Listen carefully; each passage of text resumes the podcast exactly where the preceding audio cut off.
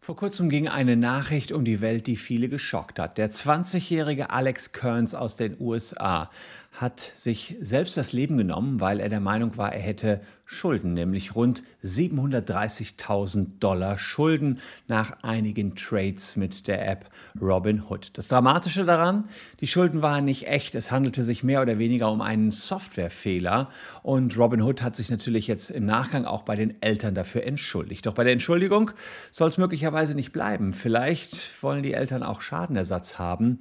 Ob man für so einen Fall, dass jemand denkt, er hätte riesige Schulden, weil eine App falsch programmiert worden ist, tatsächlich dann auch die App-Entwickler dafür haftbar machen kann oder ob man da gar keine Kausalität herstellen kann, das schauen wir uns mal in diesem Video an.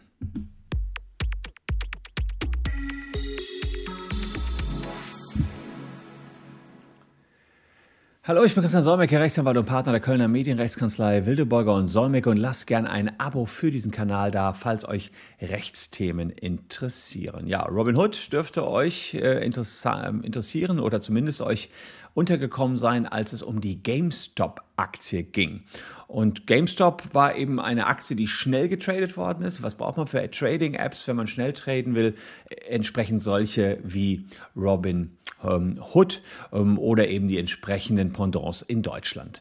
Aber die Apps, die ähm, ja, funktionieren so, dass man auch relativ zügig mit dem Geld hin und her jongliert. Und äh, vielleicht kennt ihr das noch auch, The Wolf of Wall Street. Da sind also durchaus sehr hohe Summen im Spiel. Wenn man so bei Wall Street Bets vorbeischaut, sieht man, dass da manche angeblich Millionen äh, entweder über Robinhood oder Trade Republic hin und her schieben.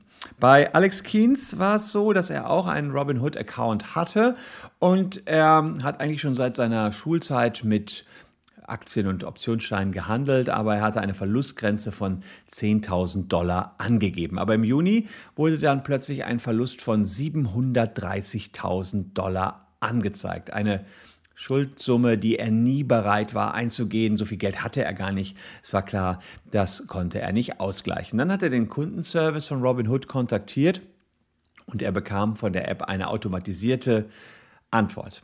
Er geriet in Panik und sah nur noch den Suizid als letzten Ausweg. In seinem Abschiedsbrief an die Eltern hat er dann eine Nachricht hinterfasst, äh, auf der stand Fuck Robin Hood. Und es stand dort auch, er habe nie so ein hohes Risiko eingehen wollen und hätte gedacht, er riskiere nur Geld, das ihm tatsächlich gehöre. Die Schuld, die ich fühle, ist unerträglich. Ich wollte nicht sterben. Das waren sozusagen seine letzten Worte und in Wahrheit war es allerdings so, er war überhaupt nicht verschuldet. Die Verluste Verluste, die lagen zwar vor, aber er hatte auch noch Optionen auf seinem Konto, die so viel wert waren, dass er diesen Negativsaldo damit wieder aufgehoben hatte. Also ob es jetzt ein Softwarefehler war oder eben ein Darstellungsfehler, Fakt ist jedenfalls, er hatte keine Schulden und die App hat das nicht richtig angegeben und es war nicht so einfach zu erkennen. Dann gab es eine E-Mail ähm, von Robinhood an ihn und dort äh, hieß es eben, dass er die Verluste mit dem weiteren Kauf von Aktien decken müsste. Naja, und die Eltern, die haben geklagt gegen Robinhood und sie wollen Geld dafür haben. Ähm, sind der Meinung, hier gab es eine irreführende Kommunikation und der Dienstleister hätte den Tod ihres Sohnes verursacht. Außerdem kritisieren sie die aggressiven Taktiken von Robinhood, die unerfahrene Investoren zu risikoreichen Geschäften verführen sollen. Da gibt es so ein Motto von Robinhood, da steht, äh, die sagen, We are all investors. Und es geht dann weiter, you don't need to become an investor, you're a born one. Also ihr seid alles geborene Investoren. Aber tatsächlich, das sind junge, unerfahrene Menschen. Und mittlerweile hat Robin Hood auch eingestanden, dass die Kommunikation dort nicht gut gelaufen sei und äh, problematisch war und dass die Hinweise überarbeitet werden müssten. Ja, ich bin kein Experte für US-amerikanisches Recht, kann mir aber gut angucken, wie das nach deutschem Recht zu beurteilen wäre. Unabhängig davon, wie das jetzt in Amerika ausgeht. Kann man irgendwie Robin Hood wegen Mord oder Totschlag drankriegen? Das wäre sozusagen die erste Frage. Ist ja jemand tot? Ja, also Totschlag, Mord. Ja, und im deutschen Strafrecht ist zunächst mal so, es können nur Menschen verknackt werden, ja, und keine Unternehmen, also Robin Hood selbst nicht. Aber es könnte sein, dass der Programmierer, ähm, der da einen Fehler gemacht hat, oder der Verfasser der Nachricht, die als die verantwortliche Person rauskommt. Es kann auch sein, dass es ein sogenanntes Organisationsverschulden bei Robin Hood gab. Dann wären obere Etagen dran. So, das heißt, diesen Menschen müsste man erstmal finden. Das wäre die erste Herausforderung. Dann muss man sich überlegen, was für ein Delikt kommt in Betracht. Also, hier haben wir einen Mord, einen Selbstmord, wenn man so will. Der ist natürlich selbst erstmal straffrei. Und unser Rechtssystem kennt eigentlich keine Anstiftung ähm, zu einer straffreien Handlung. Ja, also insofern könnte man sagen, naja, der hat sich ja selbst getötet, dazu kann ich ja keinen anstiften. Andererseits ähm, ist es so, da ist ein interessanter äh, Weg entwickelt worden seitens der Rechtsprechung, dass man sagt, naja, wenn es ähm, wenn der, derjenige, der sich selbst getötet hat, gar nicht der Täter ist, sondern jemand dahinter, der ihn quasi steuert, auf dem Weg dahin, sich selbst zu töten, dann kann der dahinterstehende Täter doch verurteilt werden. Das ist dann, äh, nennt sich, meine ich, äh, in mittelbarer Täterschaft, Totschlag in mittelbarer Täterschaft. So, da gab es einen berühmten Fall aus dem Jahr 1983, den sogenannten Sirius-Fall. Da hatte jemand jemand anderem eingeredet, grob ging der, glaube ich, so, leg dich in die Badewanne, nimm einen Föhn mit äh, und töte dich selbst, äh, da kommst du in eine höhere Sphäre. Das macht er dann auch so und derjenige, der das gesagt hat, ist aber vorher als Erbe eingesetzt worden. Theoretisch hat derjenige, der sich dann in die Badewanne gelegt hat, der selbst getötet, Föhn reingepackt, äh, aber da hat man gesagt, der war so, ähm, so weg vom, von dieser Welt, der, der ist sozusagen selbst als Werkzeug gegen sich selbst benutzt worden. Und dann hat die Rechtsprechung so konstruiert, naja, der Täter sitzt dahinter. Und so könnte man es natürlich bei Robin Hood dann auch überlegen. Der Täter waren die, die ihn da gesteuert haben.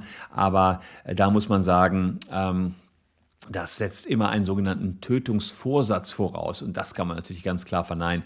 Die wollten hier überhaupt keinen töten. Das war einfach eine tragische Verkettung wirklich unglücklichster Umstände. Vielleicht war der Junge auch noch gerade in einer irgendwie schlechten Stimmung oder keine Ahnung, warum der nicht mit seinen Eltern gesprochen hat. Also das war ähm, wirklich hier dramatisch. Fahrlässige Tötung wäre noch so eine Geschichte, das wäre also sozusagen ähm, eine, ein anderer Ta Tatbestand, Paragraph 222 Strafgesetzbuch, aber auch da äh, muss man sagen, es kommt darauf an, ob dieser Sachverhalt, dieser Kausalverlauf überhaupt vorhersehbar war. Und da muss man leider sagen, das war für keinen vorhersehbar. Ich meine, die ganze Welt hat darüber berichtet, weil es so tragisch und einmalig war. Sowas gab es in der Form noch nicht und deswegen war es auch nicht vorhersehbar. Anders könnte es aussehen beim Schmerzensgeld. Ähm, da geht es um Beerdigungskosten und Unterhaltsansprüche nach 844 BGB. Das ist also der zivilrechtliche Anspruch. Da geht es nicht um die strafrechtlichen Taten. Die können sehr wohl ein Unternehmen treffen, sofern es für den Tod einzustehen hat.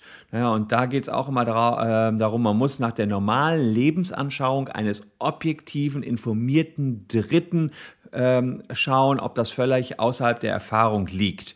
Und da muss man sagen, ja, wahrscheinlich schon. Also im Ergebnis wird man sagen, wenn das Ganze nach deutschem Recht jetzt hier das Verfahren geführt worden wäre, dann ähm, kommt weder eine strafrechtliche Komponente oder Haftung in Betracht noch eine zivilrechtliche Haftung. Ich bin äh, gespannt, wie die Amerikaner das sehen. Die sind ja, ja manchmal ein bisschen offener, was die Haftung betrifft. Ihr kennt vielleicht diesen Fall, wo sich jemand da mit Coca-Cola das Bein verbrannt hat und dann da hohe Summen bekommen hat. Hat einen anderen Hintergrund, der hat die hohen Summen bekommen, weil viele davon betroffen waren. Aber da kann ja nochmal was anderes rauskommen. Wir halten uns ähm, auf alle Fälle den Fall mal ähm, im Auge und werden euch selbstverständlich wieder informieren, wenn es da was Neues gibt. Also gerne Abo dalassen und ihr bleibt up to date. Dramatischer Fall, ähm, ja, rund ums Traden schon ganz schön shocking. Zum Glück ganz, ganz große Seltenheit und ähm, ja, das ist sicherlich etwas, was äh, so ähm, nicht häufig vorkommt, zum Glück. Also, wir halten euch diesbezüglich auf dem, weiter, äh, auf dem Laufenden. Lasst gern ein Abo da, schaut euch das hier noch an, falls ähm, euch die Themen noch interessieren. Ansonsten sehen wir uns morgen wieder. Danke fürs Zuschauen. Tschüss und bis dahin.